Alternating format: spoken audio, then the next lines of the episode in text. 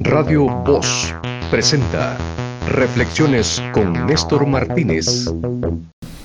Bienvenidos amigas, bienvenidos amigos en cualquier lado del mundo en que se encuentren. Bueno, pues estamos en un día bien caluroso por acá, caliente, caliente, estamos en pleno invierno, ya dio vuelta a la Tierra, la sombra proyecta para otro lado y nosotros nos proyectamos para otro, buscando la sombra, ¿no? Ah, estábamos pues pensando en tantas cosas que están sucediendo en este país, ¿no? Unas cosas que son eh, tanto bobas, ¿no? Por así decirlo, un tanto ah, ¿cómo se llaman? desquiciadas, ¿no? Desquiciadas porque ya deberíamos, el pueblo salvadoreño pues debería de estar en, en otras cosas, ¿no? Debería de estar en, en una cuestión de, como les digo?, de tranquilidad, de paz, de saberse seguros con una presidencia y qué sé yo, de muchas otras cosas más, ¿no? De estar luchando por el asentamiento de la democracia, de sus valores, sus instituciones. Pero estamos más jodidos, mano. Bien jodidos y esa es una situación que, que hay un deterioro no solo político, en el campo de la política, un deterioro verdaderamente moral, verdaderamente espiritual, ¿no? Esa situación nos conlleva a, la, lo que afirmamos constantemente de que El Salvador es un país que ha retrocedido con esta presidencia en años. En años, en los años de la incertidumbre. Y fíjense que no estoy hablando del COVID-19 ni de que le echemos la culpa.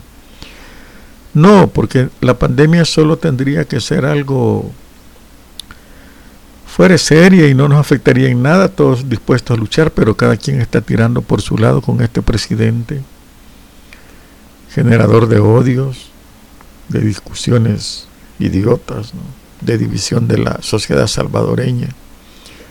Y pienso que si no hubiera sido la pandemia, estaría robando de lo lindo, haciendo sus cosas, mintiendo. Pero la pandemia le ha descubierto su lado oscuro, y va a seguir haciéndolo. Mm. La pandemia es algo que nos cayó al pelo, valga que no estoy burlándome de los que se han muerto, de los que han muerto y muchos amigos queridos, sino que ha impedido muchísimas cosas y fue necesario ver cómo actúa inútil totalmente ante un caso sorpresivo que no estaba en sus planes si es que tenía planes, porque yo sepa, es un tipo que no tiene planes, sino que eso reacciona a lo que se le pone enfrente. Pero se le puso algo enfrente en que él ya no lo controla. En que un, algo enfrente que no está en el ámbito nacional siquiera y al mismo tiempo está en el ámbito nacional. Parece contradicción. Es internacional, pero es más nacional. Y esa situación pues al sujeto este lo metieron en serios problemas, le salió fuera de tono y, y hoy cómo hago. Y sus proyectos y sus planes de, de sus delirios de grandeza, que no de presidencia ni de pueblo, ¿verdad? sino de sentirse cómodo, se le arruinaron, todo se le vino al suelo. Y precisamente la pandemia fue una prueba importante, pero este sujeto no la pensó así si él hubiera pensado que la pandemia era algo muy importante para demostrar que sí tenía la talla de presidente, iba a decir una mala palabra, pero está bien así, ¿no? Para demostrar que sí había llegado al puesto por mérito propio y no por, por manipulación, la pandemia fue una gran oportunidad, magnífica oportunidad, pero el tipo no sabe de gobernar desde que estuvo en las alcaldías ha ido dejando un rastro de, en nuevo en Cucatlán, San Salvador, un rastro terrible de desgracia.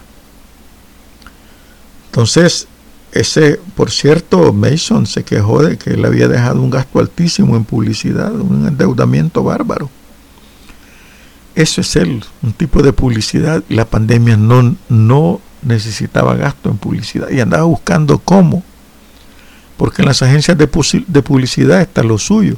Y fíjense bien cómo es esta cosa. El presidente Sánchez Serén, digan lo que digan de él, ocupaba lo que se llama la producción de Canal 10, los camarógrafos para hacer sus comerciales, sus, promos de la presidencia. Por eso es que muchos dicen, si este señor Javier qué hizo, hizo un montón de cosas, los hospitales, caminos, puentes, hizo, ¿cómo se llaman? Las taludes protectores, ya me olvidó cómo le dicen. Toda esa cuestión la hizo él, hizo un montón de cosas. Pero claro, él se apoyaba en la estructura de Canal 10 y de Radio Nacional para hablar de sus logros. Ahí le hacían singles, videos. Recuerdo a los amigos que ahí trabajaban injustamente despedidos.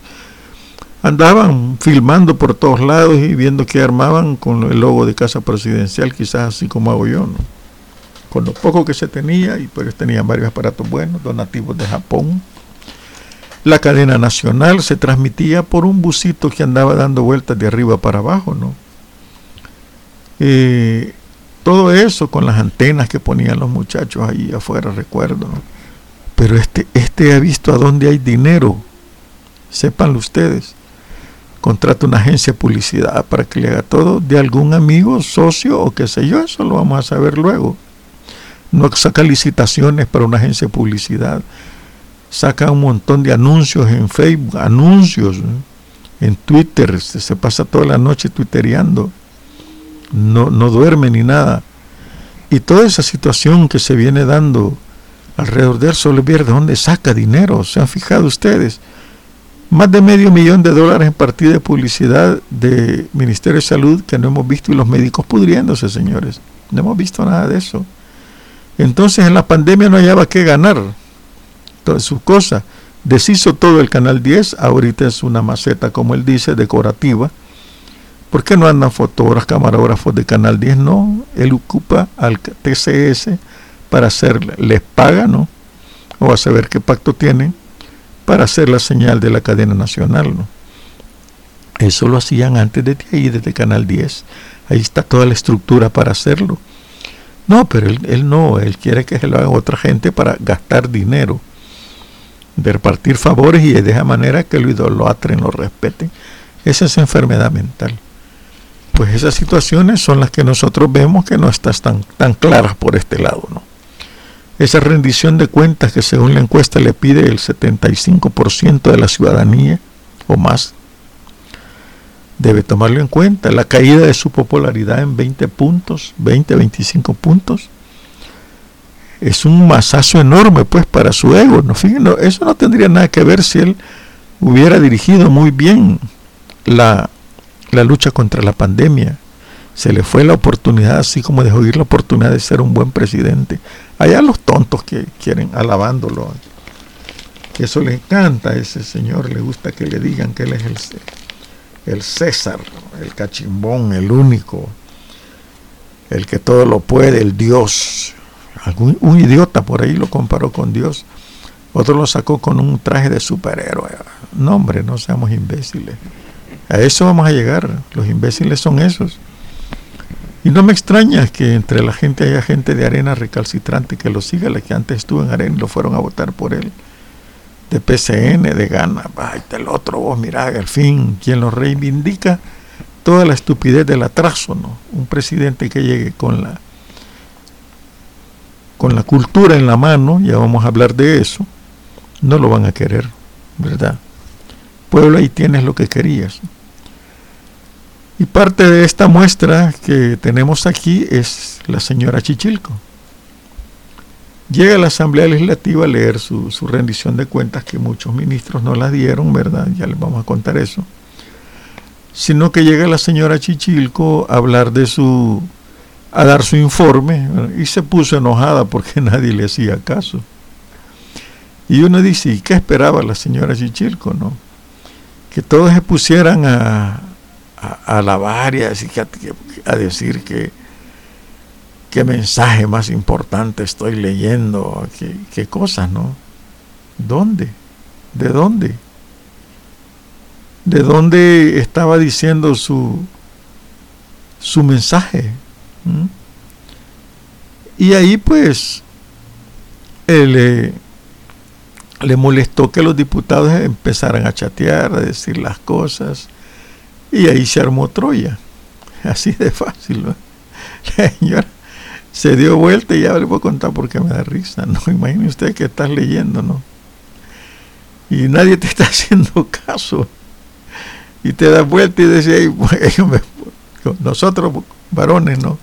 Que estamos en situaciones de ese tipo, lo, que hacemos pues, es decir, ay puta, me, pongan atención, hombre. Pero la señora no, no es quien va a pues no conoce a los diputados, o sea, en los, los locos, los heroicos ahí, pues. Y entonces se enojada porque todo el mundo estaba chateando, viendo. Adrede, porque me consta que eso fue adrede. Se dio vuelta y le habló al presidente y dijo que, le que pidió respeto, porque pues, la respetaran. Discúlpeme, señora. Y aquí tal vez le voy a caer mal a las mujeres. Ah, no, como es mujer. No, no, no, no, no hombres y mujeres caen en lo mismo cuando se vuelven políticos. Y más como ella. Porque ella, y usted va a disculpar señora que, que lo saque, usted perdió a un, perteneció a una organización gloriosa en el pasado, conste. Esa gloria pues usted la disfrutó también, formó parte de eso, ¿de acuerdo? Muchos de los que eh, de ese pasado nos convencimos, salimos convencidos de muchas cosas. Entre ellos no traicionar los ideales, no rendirse ante nadie que le pusiera un, el hueso, como decimos, y ya a comer chiche, a, a buscar protagonismo. Usted no, señora. Usted pasó como quien dice al lado, voy a poner entre comillas para que no me malentendientan, pasó al lado del enemigo. No tenía ninguna convicción de aquellas. La convicción porque usted no fue combatiente. Aprendamos eso. Señora Chichilco, usted no fue combatiente. Le daban un rifle en la guerra. Allí estuve cuando fui en un helicóptero de las Naciones Unidas, le dieron un rifle para que apareciera, que era combatiente. Usted se hizo famosa, señora Chichilco, primero porque apoyó al FMLN y segundo porque pese al bombardeo que hicieron del cerro Chichilco, así se llama el cerro, usted tiene otro nombre, de cuyo nombre no quiero acordarme, eh, lo bombardearon y usted no salió corriendo, resistió, ayudó y ese fue su heroísmo. Fue, digamos que tuvo su hora de heroísmo cachimbón y eso pues eh, se admira, se admiró en aquella época. Yo la conocía, usted me acuerdo cuando llegamos en el helicóptero a Chalatenango, donde estaba con aquel otro carajo que se fue a España, se casó con una española, de cuyo nombre no quiero acordarme. Allá estaban, Chalate, me saludaron, hola, y usted me saludó, me dio un abrazo. Pero Néstor Martínez es observador, no se equivoque. Si bien aprecié en aquella oportunidad su persona, cuando usted se va de bando y pide respeto, señora, cometió un grave error. Usted hubiera seguido leyendo y salir. ¿Y por qué cometió un grave error? Porque el señor al que usted sirve, que se hace llamar el presidente cuando ya no está gobernando, está con sus locuras, ha ofendido a medio mundo, le ha faltado el respeto a la nación, al país o no lee usted los Twitter, solo lee los Twitter en que usted pone, aquí señor presidente, voy para allá, voy caminando y comiendo tortilla con queso al aire libre. ¿Usted cree que ese es heroísmo? No, señora, ese ya no es heroísmo de antes. Eso es su máscara, su servilismo. Que respeto, eso fue antes. Pero no lee los Twitter de él, ¿verdad? No lee o no se da cuenta el irrespeto total que este señor ha hecho con los médicos al que llama héroes y todo, y, que dice, les vamos a dar su equipo de protección y no dice que es eh, eh, de protección biológica. No les dio, señora, se murieron un montonazo que se fueron con todo, con sus pacientes, se enfermaron y murieron los médicos, son montones. Ese es un irrespeto total a la sociedad, irrespeto total para el pueblo salvadoreño que está enfermo, señora Chichilco. El irrespeto que hace cuando se pelea con la, con la Asamblea Legislativa, con la Corte Suprema de Justicia, con la Corte de Cuentas, con los periodistas, con la iglesia. Ese es irrespeto, señora. Cuando comete fraude, están robando. Cuando mete a sus parientes ahí, ah, no, pero usted quiere respeto. ¿De dónde? ¿De dónde quiere que la respeten? Si en la Asamblea Legislativa llegó gente que la conoce a usted muy bien, están ahí de diputados, sus ex compañeros del FMLN saben quién es usted y usted pedía respeto. ¿Mm? Dígame, señora Chichilco, si merece respeto traicionar sus ideales. pero usted ya va bien tranquila, ¿usted cree? A lo mejor ya está senil y, ya no le dan su cerebro y, quiere un respeto. ¿De dónde? ¿No vio cómo se están comportando sus ministros, compañeros? ¿Mm? Ahora, compañeros cachimbones, malcriadeza, malcriados adentro de la asamblea como es una señora a que le dicen la empleada, en la asamblea no tiene que hablar, no habla nadie, señora, ahí solo hablan los diputados, porque son un poder y hablan con una educación. Usted tiene la palabra, espérame la verdad, ok, usted se da cuenta, los ministros ellos tienen la palabra, y habla una señora y despotrica queriendo hablar. No, esa señora no podía hablar, por eso el, presidente de la asamblea le dijo, cállese que usted es una empleada le quiero decir que no es diputada, no es ministra, de, no es empleado de primer grado, porque todos son empleados. Pero ella ah, quería hablar, ¿verdad?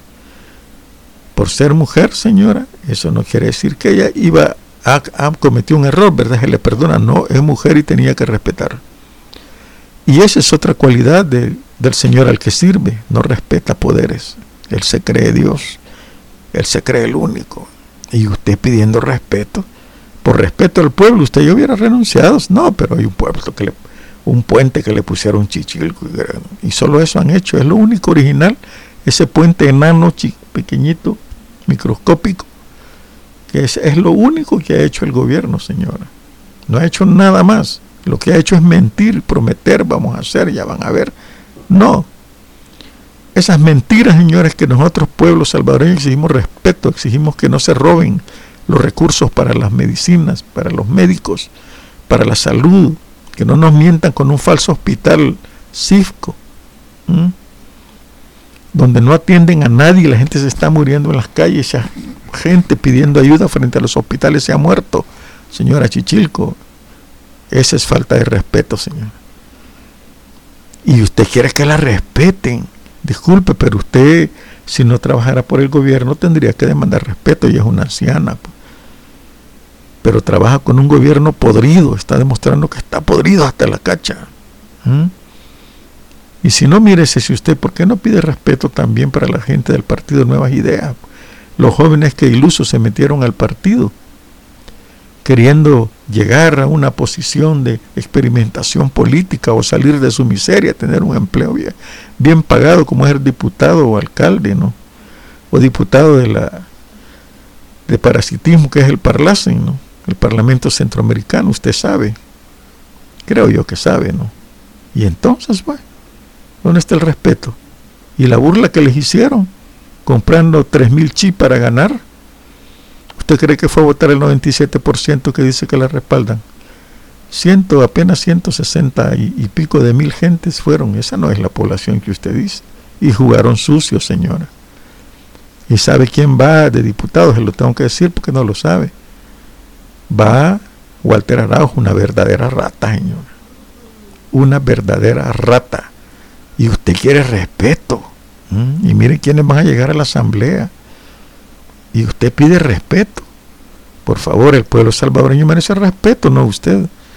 Usted es una funcionaria más, una empleada del pueblo que irrespeta al pueblo siendo de funcionaria, porque no denuncia lo que está sucediendo Y si alguna vez lo aprendió en lo del frente, si alguna vez, lo que dijo José Martí, ver una injusticia y no combatirla es cometerla, señora Chichilco. Acuérdese de eso. Y si ver una injusticia es cometerla y además no renunciar y no del, del gobierno que está haciendo muchas, dígame en qué plano quede usted, yo no la voy a respetar. Así en lo personal se lo digo. Esta mujer puede ser.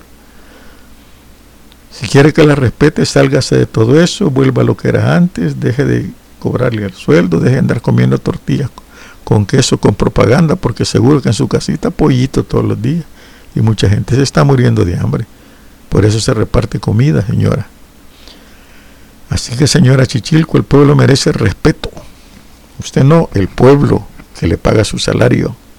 Ese merece respeto. A todos los funcionarios de, del gobierno y al mismo presidente deben saber que el pueblo merece respeto. Y paso la página porque si no voy a vomitar. Bueno, no hay premio en la lotería, ¿verdad? El premio, pues que se iba a ir para otro lado, ahora hay que justificarlo. Bien bonito el gobierno quiere demostrar que tiene poder, ¿verdad? Y allí no hay poder, ¿verdad? Eh, eh, no hay poder, eh, más tarde voy a dar los saludos, perdón. ¿Y por qué no hay poder? Porque a saber no se va a poder, mano sino que en la, alcaldía viene la gente de la alcaldía, simplemente le dicen se va a dar en concesión, ¿verdad? ¿Y qué pasó con la concesión? ¿Mm? Adivinen ustedes, la venta de, un activo del Estado. Es que este, este, presidente sí que, como dice la prensa, se derrumba en 20.7 puntos en este año. Se derrumba, le puso. Y entonces, digan ustedes, ¿Por qué este señor privatiza la, Lotería Nacional de Beneficencia? Ya salieron las quejas los vendedores de, de, billetes, los, viejitos. Allá andan los viejitos con único recurso de vendiendo lotines y billetes. Ah, no, va a ser electrónico. Sí, los va a dejar sin darle comer a nadie. Hay que modernizar, sí, y va a matar a un montón de viejitos, que es lo único recurso que tienen, porque viera las pensiones de mierda que sirven aquí y algunos no las tienen. No tienen pensión de mierda, sino que están comiendo mierda. Ah, no, pero el Señor se lo da a una empresa de Israel, la Lotería Nacional. Mire, de beneficencia. Es para beneficio de la gente. Son millones los que el Estado se embolsa ahí y lo reparte para entre fondos para beneficencia. Pero a usted qué le importa?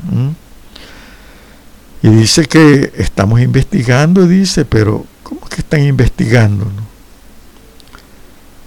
Es una cuestión que la esta empresa Tenlot, que se la adjudicó Bukele así por así, también administra la Lotería de Guatemala y los Juegos de Bingo de Costa Rica. El fiscal dice que vamos a ver qué es lo que ha sucedido. Pero fíjense que el, empresario israelí de Yossi Abadi, no es Alavi, no va a confundir al ministro que es corrupto, que hay otro corrupto, posteó el trato en Facebook. Rápidamente lo bajaron y todo, pero lo borraron. Y como lo borraron, ya no hay rastros, ¿cómo no? Y salen los funcionarios a defenderlo. Ah, pero ¿qué dijeron, no? Pues dijeron que han prestado el nombre, ¿verdad? Qué bonito, ¿verdad? Que han prestado el nombre de la... ¿Y cómo que ha prestado el nombre? ¿Y por qué ahora ya no es la venta, sino que ha prestado el nombre? Los nombres del Estado no se prestan. Los nombres del Estado, bueno, yo no sé qué es eso, porque dije, le vamos a prestar el nombre. No, hay una cuestión para venderlos y dar, o dar una concesión, el gobierno no es fácil. Es que miren, todo lo que es dinero no es fácil. No es fácil. ¿Por qué? Porque la Asamblea Legislativa le autoriza el presupuesto al gobierno. Fíjense bien, el gobierno no dice, bueno, yo voy a hacer, voy a poner y voy a gastar lo que quiera. No. La asamblea tiene que aprobarlo y se pelea y a veces no lo aprueban y pasa un año y no lo aprueban. Ya han pasado meses y no lo aprueban, perdón, un año, un mes. Porque no quieren, pues, o porque no les gusta, no hay detalles, no hay nada de eso. Y para hacer esta concesión del Estado, acuérdense que Arena privatizó cuando gobernaba todo, cuando tenía la, Asamblea, la Corte de, Suprema de Justicia y esto, y, ellos privatizaron y se dieron el plato gordo pero ahora no lo tiene, quiso hacer lo mismo, ahí le va, pues como yo las puedo, no se dio cuenta que no tiene poder en la Asamblea Legislativa y por eso lo quiere, con las ratas que lleva, lo quiere. Y quiere a la Corte Suprema de Justicia para poner la mayoría lo que ellos quieran. ¿Por qué? miren, vamos a pagar la consecuencia de eso, ¿no? Entonces, quieren bajarle a sus funcionarios, ¿verdad? Ah, quieren bajarle a, a, que decir no, que no es concesión para que no pase por el Estado, que le estamos prestando el nombre y eso, man, seguro, seguro que solo está prestando el nombre, ya metieron las patas porque uno dijo una cosa y el otro dijo otra cosa. Entonces, este... Uh, no es eh, una cosa fácil hacer corrupto.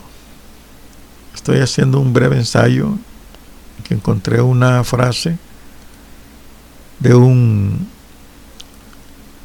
de un músico, de un músico de Luca Prodam, es un músico inglés, pues encontré también que es italiano, fue a vivir a la Argentina y él escribió algo que es muy importantísimo.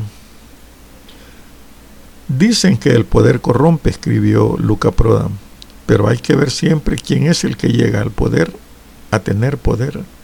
Quizá no es que lo corrompió el poder, sino que siempre estuvo corrupto. Corrompido, dijo él. Bueno, ya llegó corrupto, ya llegaron corruptos. ¿Quién era el, de la alcaldía? Un tal Durán, ¿verdad?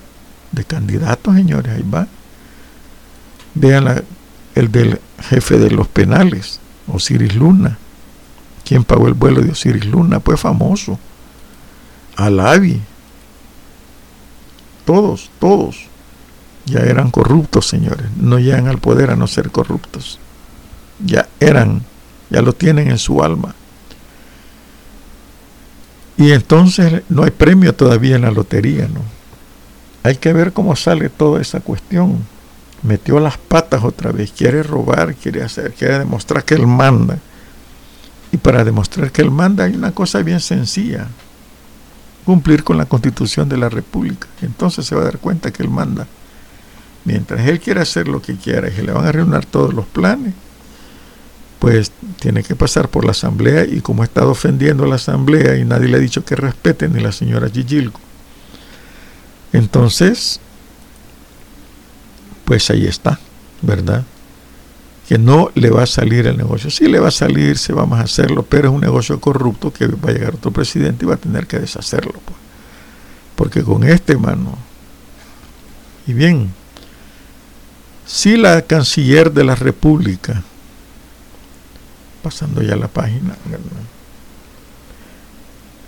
Imagínense ustedes que felicitó a Francia porque el 14 de julio se celebra el Día de la Independencia de Francia. Este es para reírse. Una canciller nada intelectual. Bueno, ¿y qué le vamos a pedir? Pues, ¿verdad? No estudia, igual que Bukele, a Bukele no le interesa el estudio, señores. ¿Verdad? Entonces, ¿qué, vamos a esperar de los funcionarios? Como la ministra de Educación también metió las patas, ¿no? Dijo que eh, Xochimilco, ¿qué dijo? Que era un municipio o un departamento, algo así, ¿no? Que metió las patas también. Como que deberían de averiguarse, o como creen que tienen cultura, ¿no? Cultura es algo que no merece ser pateado por funcionarios. Es más, lo que fueron a decir, ¿verdad? A la asamblea, voy a hacer un breve paréntesis antes, o lo fueron tonteras, no, no un informe de lo que han gastado y lo que han hecho. Y miren, fíjense bien que el ministro de Hacienda no se le ha terminado, fue a hacer un show, no quería darle informes. Pero es obligación, ¿verdad? Presentar por conducto de los ministros, obligación de la presidencia, a la Asamblea Legislativa. Les estoy leyendo la Constitución de la República, señores. Y si no me creen, pues ahí está el artículo 168, literal 6. Presentar a la Asamblea Legislativa dentro de los dos meses siguientes a la terminación de cada año, en junio terminó, y ya pasó junio y no presentaron nada, el informe de labores de la Administración Pública en el año transcurrido. El ministro de Hacienda presentará además dentro de los tres meses siguientes a la terminación de cada periodo fiscal, hasta agosto tiene, la cuenta general del último presupuesto y el estado demostrativo de la situación del tesoro público y del patrimonio fiscal. Si dentro de esos términos no se cumpliere con estas obligaciones, quedará por el mismo hecho depuesto el ministro que no lo verifique, lo cual será notificado al presidente de la República inmediatamente para que nombre al sustituto. Fíjense, la Asamblea puede quitar ministros este presentará dentro de los 30 días siguientes el informe correspondiente, es decir, el presidente, si aún en este caso no cumple con lo preceptuado, quedará depuesto el nuevo ministro. ¿Mm? El presidente está obligado a dar a la Asamblea los informes que le pida, excepto los militares y negociaciones políticas. En cuanto a negociaciones políticas que fuera necesario mantener en reserva, el presidente de la República deberá advertirlo para que se conozca de ello en sesión secreta. ¿Y qué? ¿Que nos va a valer ejote la ley? No, ¿verdad? Bien. Vuelvo a lo que estaba, porque ya me, me quedan cositas y ahí, ahí, me mandan mensajitos y entonces tengo que hacer las cosas pertinentes. Pues resulta que los funcionarios que hacen alarde de ignorancia, ¿no? Ah, eh, hay una situación que dice uno y esto que están diciendo estos babosos. Pues. Miren, la Secretaría de Cultura de la Alcaldía de San Salvador publicitó homenaje a Claudia Lar con el retrato de otra poeta y estoy viendo la foto, sí que se parece. Esta señora se parece, mano. Lo malo es que la buscaron en Google, Y, la señora, y, y así que el 22 de julio, la Secretaría de Cultura de la Alcaldía de San Salvador realizó un homenaje a la gran poeta salvadoreña Claudia Lars, en el marco del 46 aniversario luctuoso de la autora nacida en Armenia, Sonsonate, el 20 de diciembre de 1899. El tributo se llevó a cabo de un podcast protagonizado por un grupo de poetas. Lamentablemente, dicha oficina cultural municipal publicitó su evento con la imagen de otra poeta centroamericana también, y con una historia trágica que ha dejado huella en la hermana nación de Guatemala. Se trata de la escritora de Fopa, quien destacó como pionera del feminismo allá en Guatemala, crítica de arte, profesora y traductora. Y ahí dice, miren, recital de poesía por podcast, homenaje a Claudia Alars, miércoles 22 de julio, 8 pm, y sale un poema de Claudia Lar, eh, María Cristina Orantes, Argelia Quintana, Claudia y Roxana Beltrán de Cantaleri, no conozco a, tres de ellas. Y, ahí está la foto, se supone que es Claudia Lar joven y es de la y es de la escritora y poeta y feminista Alaide Fopa de Guatemala. Tal vez lo voy a perdonar porque viéndolo bien, sí igualitas, hermano. Creo que era hermana gemela de Claudia Larson. Pero deberían de saberlo, ¿verdad? Que metieron las patas, ¿no? No metieron otra cosa, si no tienen patas y quieren. Y este, miren qué importante, y le voy a leer lo que dicen de la, de la escritora guatemalteca, de Fopa, que es la foto que puso la alcaldía de San Salvador confundida con Claudia Lar, dice que nació en Barcelona el 3 de diciembre del 14, de padre argentino y madre guatemalteca. Llegó a Guatemala en 1943 y un año después se nacionalizó guatemalteca y participó activamente en la revolución. Sin embargo, tuvo que ser exiliada y residiendo en México con su esposo Alonso Solórzano. Fungió como catedrática en la Facultad de Filosofía y Letras de la Universidad Nacional Autónoma de México. impartiendo las asignaturas de literatura italiana y sociología. Luego de vivir en Francia, después que su esposo fue nombrado cónsul de París, regresó con su familia a la tierra natal de su madre en 1950. Luego tuvo que abandonar nuevamente Guatemala tras la caída del gobierno del coronel Jacobo Arben Guzmán en 1954. Volvió a México y su último viaje fue para renovar pasaporte en 1980. Fopa fue secuestrada, torturada y asesinada. Sus hijos han luchado por saber a dónde se encuentran los restos de su madre. Ve, mire qué gran poeta la que nos venimos a encontrar acá, similar a Roque Dalton, ¿no? Así que en, cuando ponen tierra de infancia, ¿verdad? En Google, el popular buscador arroja un grupo de imágenes en las que sobresale la fotografía de Fopa. Y esa fue la que agarró la Secretaría de Cultura, ¿no? Pero hacerle clic sale el poema de, Fopa, ¿verdad? Sobre rosas y hombres, que es el poema de Claudia Larce, y ahí le ponen a ella que fue ella.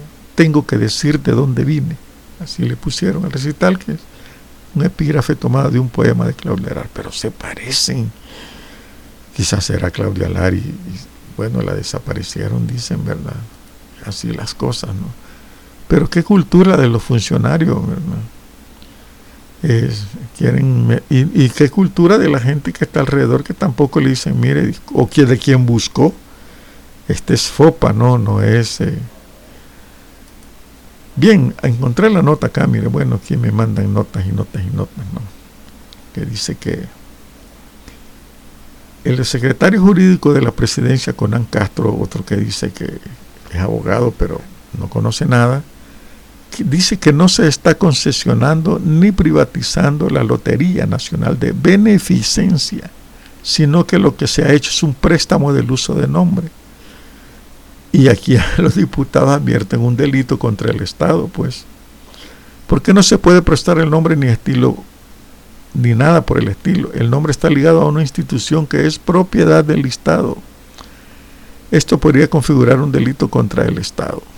Mire, cada vez que hablan estos funcionarios del gobierno, de la casa presidencial, sí que están jodidos, mano, ¿verdad? Y, dice, lo que está haciendo el gobierno, dice un diputado, es, es un fraude de ley, porque lo que se está diciendo con la gestión de esta empresa va a ser con fines de promoción para fines gerenciales. Pero en el fondo es que la empresa israelí dijo que ellos iban a manejar la lotería. Esto es un delito. Es una vil leguleyada lo expresado por Conan Castro, que no me extraña porque él al parecer de asuntos jurídicos conoce muy poco o nulo conocimiento, sobre todo en lo referente al país en general y al Estado en particular.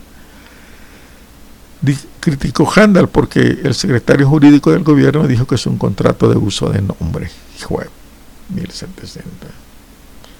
Esa es una figurita para obviar la necesidad de pasar por la asamblea. B tiene que pasar por la asamblea. En el fondo así lo hicieron, le dieron a esta empresa israelí su fruto de la Lotería Nacional de Beneficencia y han agarrado esa figurita, como digo, una vil legulillada.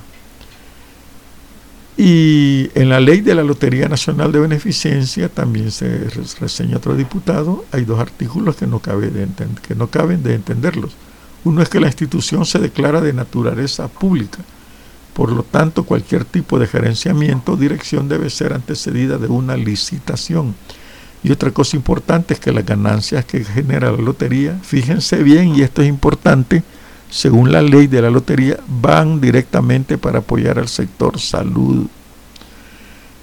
Y Nayib la quiere vender porque dice esas ganancias van a ir a una empresa, ¿verdad? Los empresarios de por sí, y estos israelíes más de por sí, no lo van a hacer de choto, señores. ¿Mm?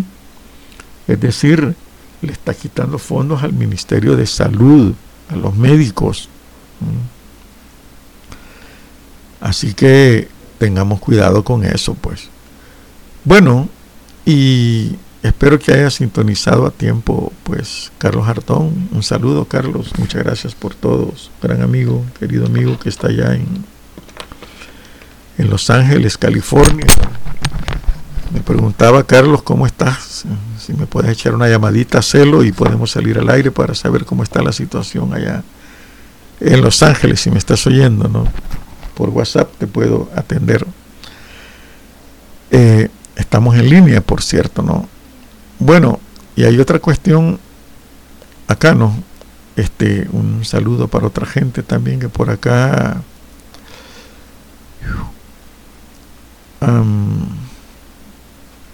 se ha anotado, se me fueron por alto, a ver quiénes están, pero hay gente que está oyendo siempre, ¿no?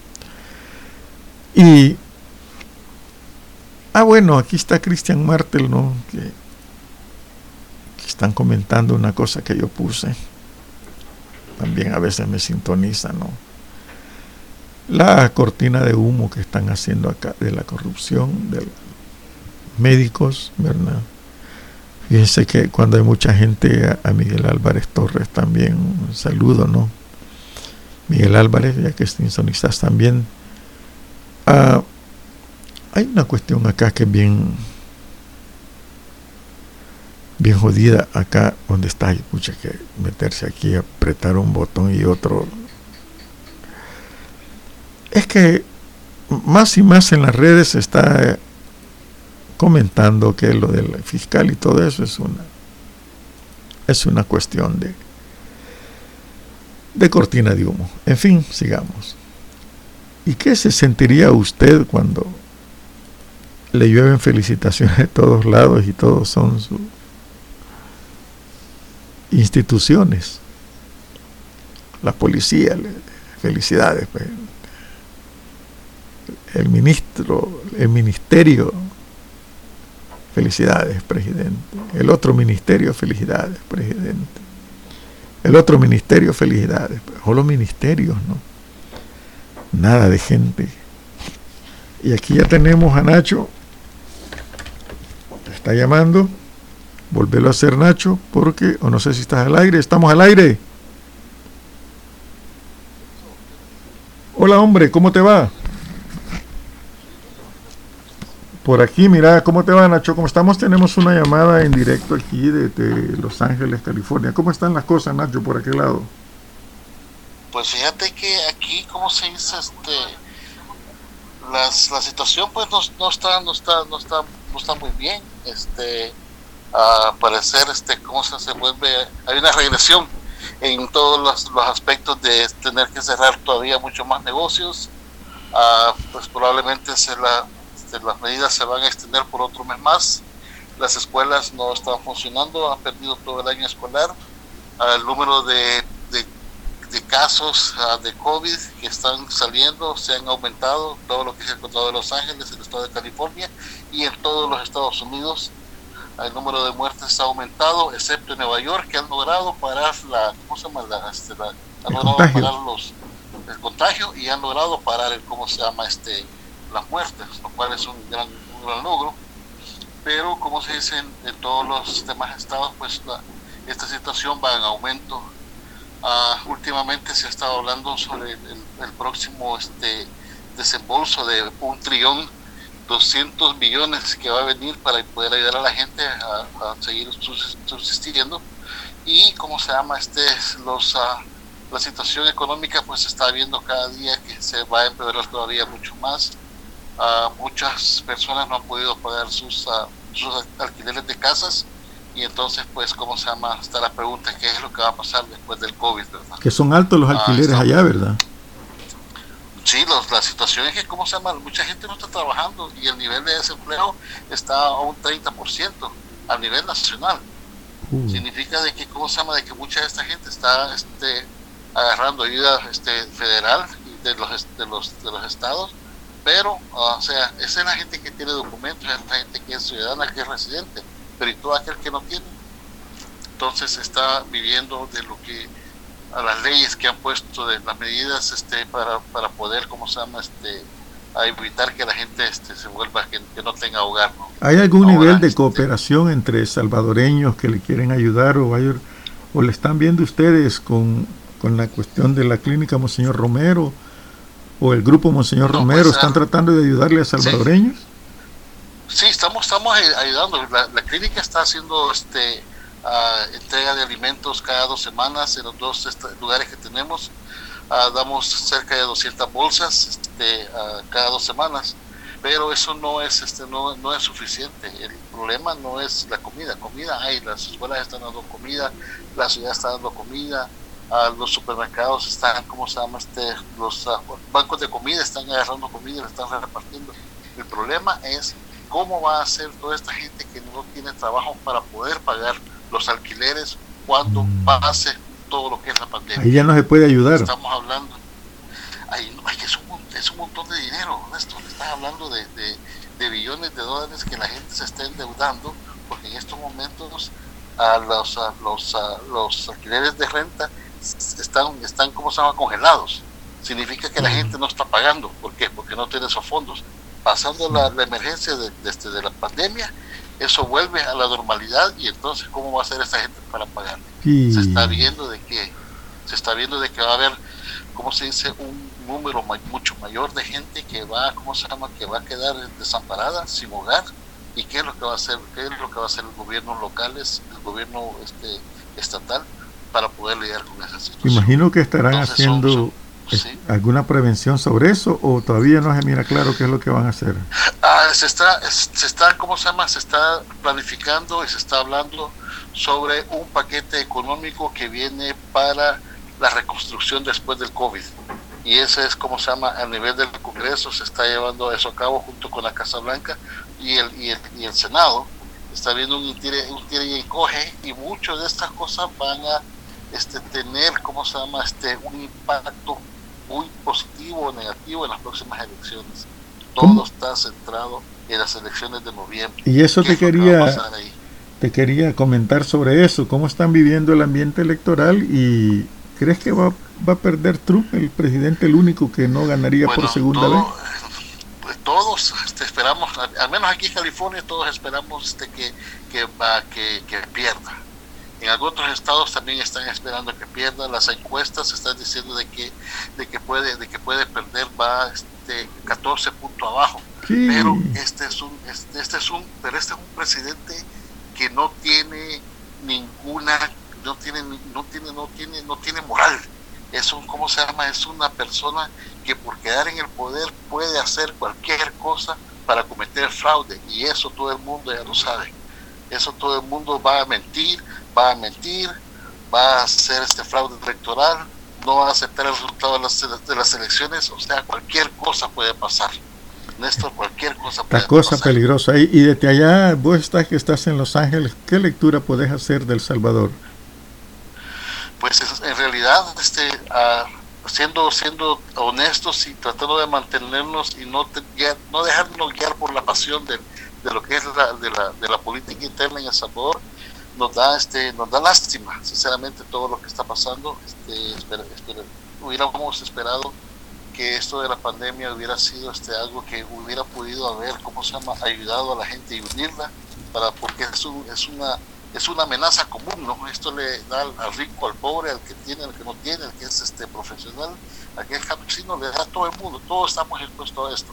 Entonces, hasta una circunstancia de tan magnitud es algo que nos hubiera podido haber este, este, uh, unido, pero por el contrario, los malos manejos, este, la mala, este, la mala inversión de los recursos ha hecho de que se haya politizado y que, y que aquí lo, lo vemos como este lo que está pasando en El Salvador es un reflejo de lo que puede, de lo que está pasando en Estados Unidos. Este, Mira, de veras, qué tremendo. ¿eh? Un Trump pequeñito. un, trompudito, perdón, un trompudito. Entonces, todo, todo, todo a través de cosas, de los textos, ¿verdad? O sea, de esos, de esos benditos textos, Mira, imagínate qué, qué símil el que hemos encontrado, ¿no? El que vos encontraste, ¿no? Porque sí, porque aquí estamos preocupados. Sí, es, es recible, es verdad es recible. Entonces, créeme que, ¿cómo se llama? Que este, todo el mundo que está en mi edad, en mi edad de que de cinco años para ya estamos retirándonos, estamos viendo que El Salvador no es una opción para nosotros para retirarnos. Mira, hay una, día una, una muchacha, una, bueno, muchacha voy a decir, ¿no? Que se vio que iba con ganas para nuevas ideas, pero ahora está, es de allá, de Estados Unidos, creo yo porque se ha decepcionado tremendamente, ¿no? Y, ha lanzado dos videos de, decepción total, ¿no? De la forma en que mm, manejó pues, nuevas ideas, las internas. Ah, bueno, sinceramente, como te digo, este, tenemos nuestros propios este, problemas aquí y este, y yo sigo todo lo que pasa este, a través de, ¿cómo se dice? De lo que, de lo que vos publicás en, edición cero, de lo que ah, sale en Facebook y este, ¿cómo se llama? Este, y algunas otras cosas, pues que como se llama, trato de ser objetivo en lo, en lo que leo, ¿no? Porque también, o sea, para leer chaves y cosas así no tenemos el tiempo, tenemos nuestros propios problemas que son mucho más grandes todavía. Y cómo se llama este pero que indudablemente si tenemos que ayudar a la gente aquí porque lo que sucede aquí va a tener totalmente repercusión en lo que pueda suceder en, este, en el país más hacia adelante. Especialmente cuando hay similitudes de mandatarios en eso pero también cuando hay cuando el, flujo de, este de envío de dinero puede puede cómo se llama este sufrir uh, una, una, una reducción constante no o sea una reducción bastante grande porque no hay falta de trabajo, no se gana dinero, la gente al no tener una situación aquí este, estable va a tener que regresar, o sea, todas esas mil de cosas, pues está, como se llama, este, este está, estamos viendo de que pueda tener un impacto negativo, ¿verdad? Entonces, este, por la misma razón, a nuestra proyección ahorita son las elecciones. Estamos trabajando en eso California no hay ningún problema porque totalmente somos demócratas en un estado este azul, ¿verdad? Bastante liberal, y pero ¿cómo se llama? Pero también así se está viendo de que en, estados que son, ¿cómo se llama? Que, este, que pueden tener una tendencia a convertirse en demócratas, ahí es donde se está poniendo todo el mayor, ¿cómo se llama? Empeño para poder ganarlos. Mira, qué interesante. ¿Y vos cómo estás, Nacho, en tu salud? ¿Te han hecho otro examen de COVID? No, pues fíjate que trabajando ahí en Clínica Romero, como estamos expuestos a, ahorita ya estamos haciendo los, este, estamos llegando a las comunidades a que la gente se, se los haga. Entonces, este, estamos expuestos ahí, este, ¿cómo se llama? Estar con la gente, hacer todo el, todo, ¿cómo se llama? Llegar los, este, las tiendas, este, poner todo para que la gente a hacerlo. Tenemos que estarnos haciendo los exámenes este, cada, cada, cada tres, dos, tres meses para ver si no, si no, no estamos expuestos por el momento no, no, todo ha salido negativo, gracias a Dios. pero, pero no se sabe, ¿verdad? Hay que, hay que mantenerse, hay que mantenerse siempre, este, guardar la distancia social, eso es este, importante, usar la mascarilla, lavarse las manos, este, y en la medida de lo posible, ¿cómo se llama? Este, mantener esas reglas, porque eso es lo que nos va a mantener que, que no nos, que no nos enfermemos. Vaya, hombre Nacho, bueno, qué alegría escucharte y saber pues que por allá pues hay lucha todavía por todos lados, que bueno, en lo personal que voy también y un saludo por allí. Gracias, gracias, gracias, gracias, Néstor. Este, ¿cómo se llama? Este, agradezco este, las palabras, pero también, este, ¿cómo se llama? Este, quiero, quiero felicitarte por el programa y también, ¿cómo se llama? Este, a reconocer las agallas, el, valor, ¿verdad? De, eso es verdad. decir estas cosas, Sí, eso es, así es, es, ¿cómo se llama? Es como cuando ya no tenés otra opción, ¿no? Exacto. Tenés que salir y cómo se llama, tenés que salir y decir y gritar y no importa, pero no sé qué pero lo que es verde es verde, lo que es azul es azul, que decirlo. Y lo que es Néstor es Néstor. que Néstor es Néstor, no hay, no hay a medias. Bueno, hermano, un gran abrazo y estamos... Un gran abrazo, espero que te cuides y sabes que aquí estamos para cualquier cosa. Muchas gracias, Nacho, y también acordate que estamos, ya viene el Día del Periodista, el 31, ¿no? Y voy a tomar tus palabras. Ok, bueno, gracias, Néstor. Bueno, un, gran abrazo, gracias. Cuídate, Bueno, ahí estábamos platicando con, con Nacho, ¿no? De la Clínica Romero, ¿verdad? Eh, un saludo, René Ortiz, que también nos estás oyendo. Puedes echarte tu llamada también. Un día de estos nos le echas por ahí, ¿no? Bien, ayer dejé pendiente un tema. No me iba a bromear. El, el origen de los mal llamados pipiles. Y no vale enojarse, porque el que se enoja pierde. Pues fíjense que hay una situación bien interesante sobre el origen de, de nosotros. Porque aquí nos decían, Eh, sí, se corta la llamada, no sé por qué se corta la señal, pero igual ha de ser tu teléfono, René. Está en línea. Échate una llamadita si querés, te va a dar más chance.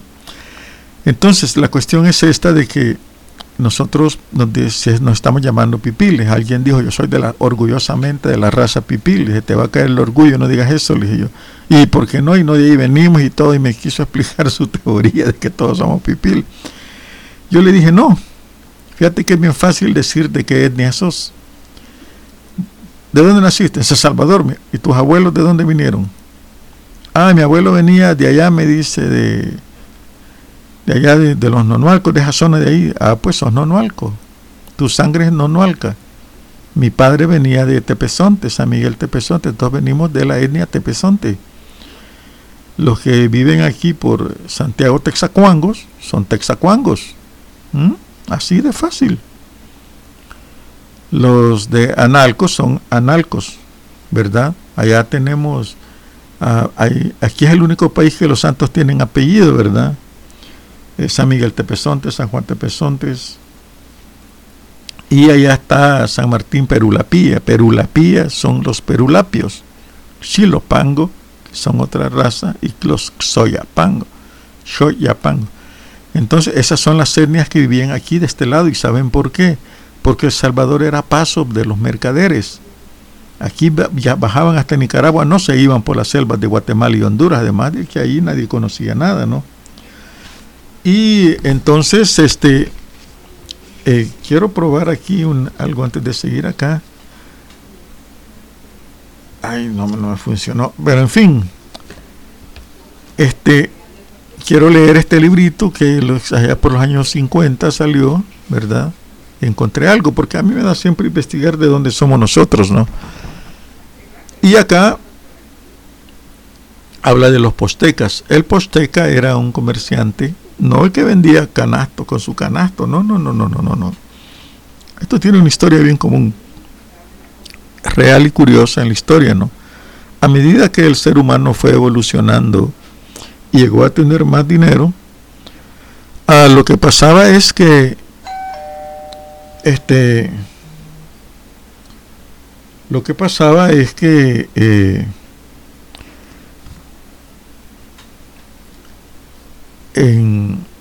fue sobrándole dinero, ya no sembraba, igual que nosotros ya no sembramos y, nos, y se fue, empezaron a dedicar al ocio.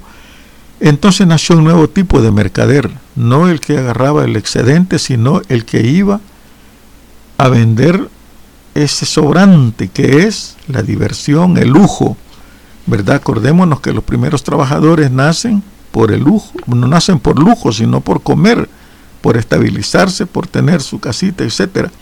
Pero cuando se vuelven huevones que ya tienen de todo, digámoslo así, ¿verdad?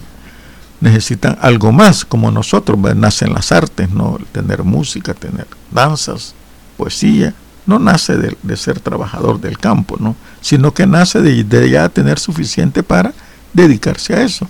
Nace del ocio, honestamente. Entonces el posteca era un mercader, ¿verdad?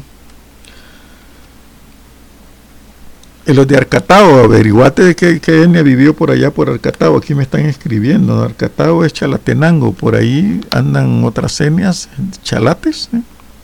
Puede ser. Ya vamos a averiguar qué tribu andaba por allá.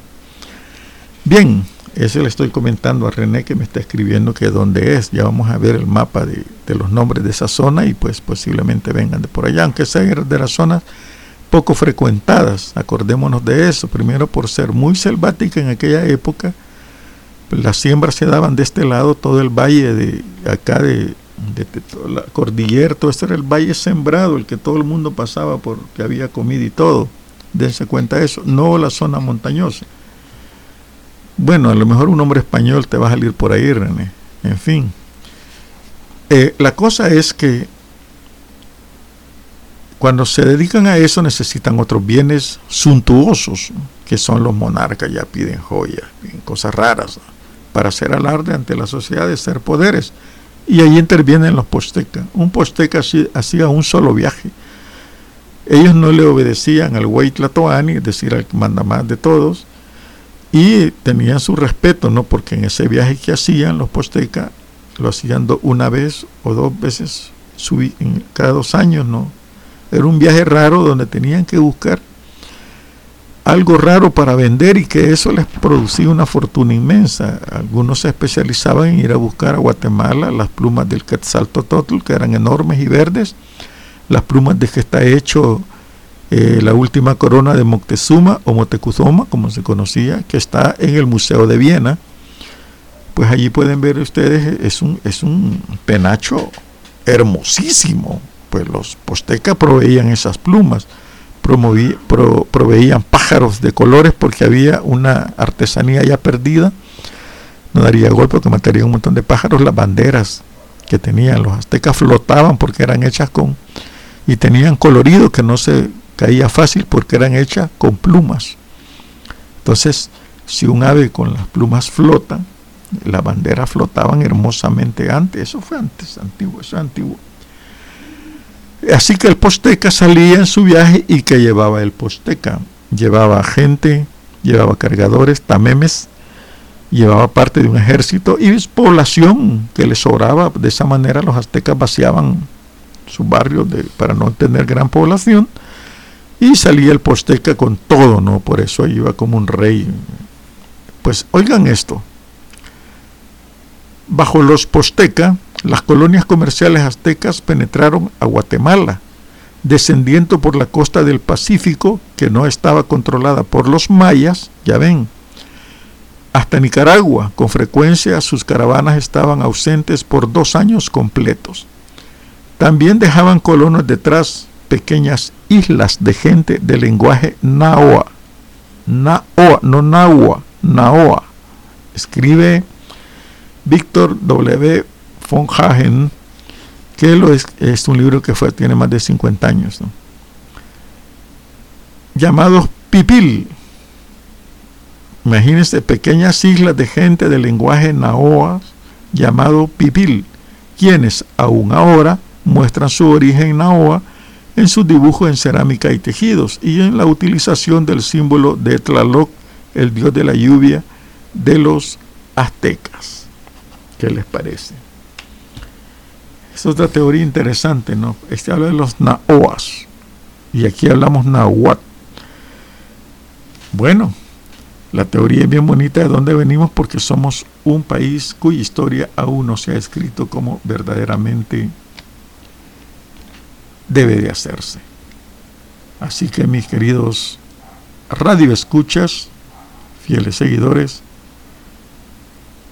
no olviden descubrir el lado verde de su vida. Feliz fin de semana, nos oímos mañana en el programa La Plática de Facebook a las 6 de la tarde, hora El Salvador, en que tendremos, ojalá, nada señales, a una invitada muy especial que es Naida Medrano, experta en política, que prometía, promete ser en el futuro una excelente candidata, sea diputada, sea la presidencia del país. Mañana vamos a tenerla por allí y nos escuchamos hasta el lunes. Qué rápido ve el tiempo, ¿no? hasta luego, amigos. Radio Post presentó Reflexiones con Néstor Martínez. Escúchelo de lunes a viernes a las 8 de la noche, hora El Salvador.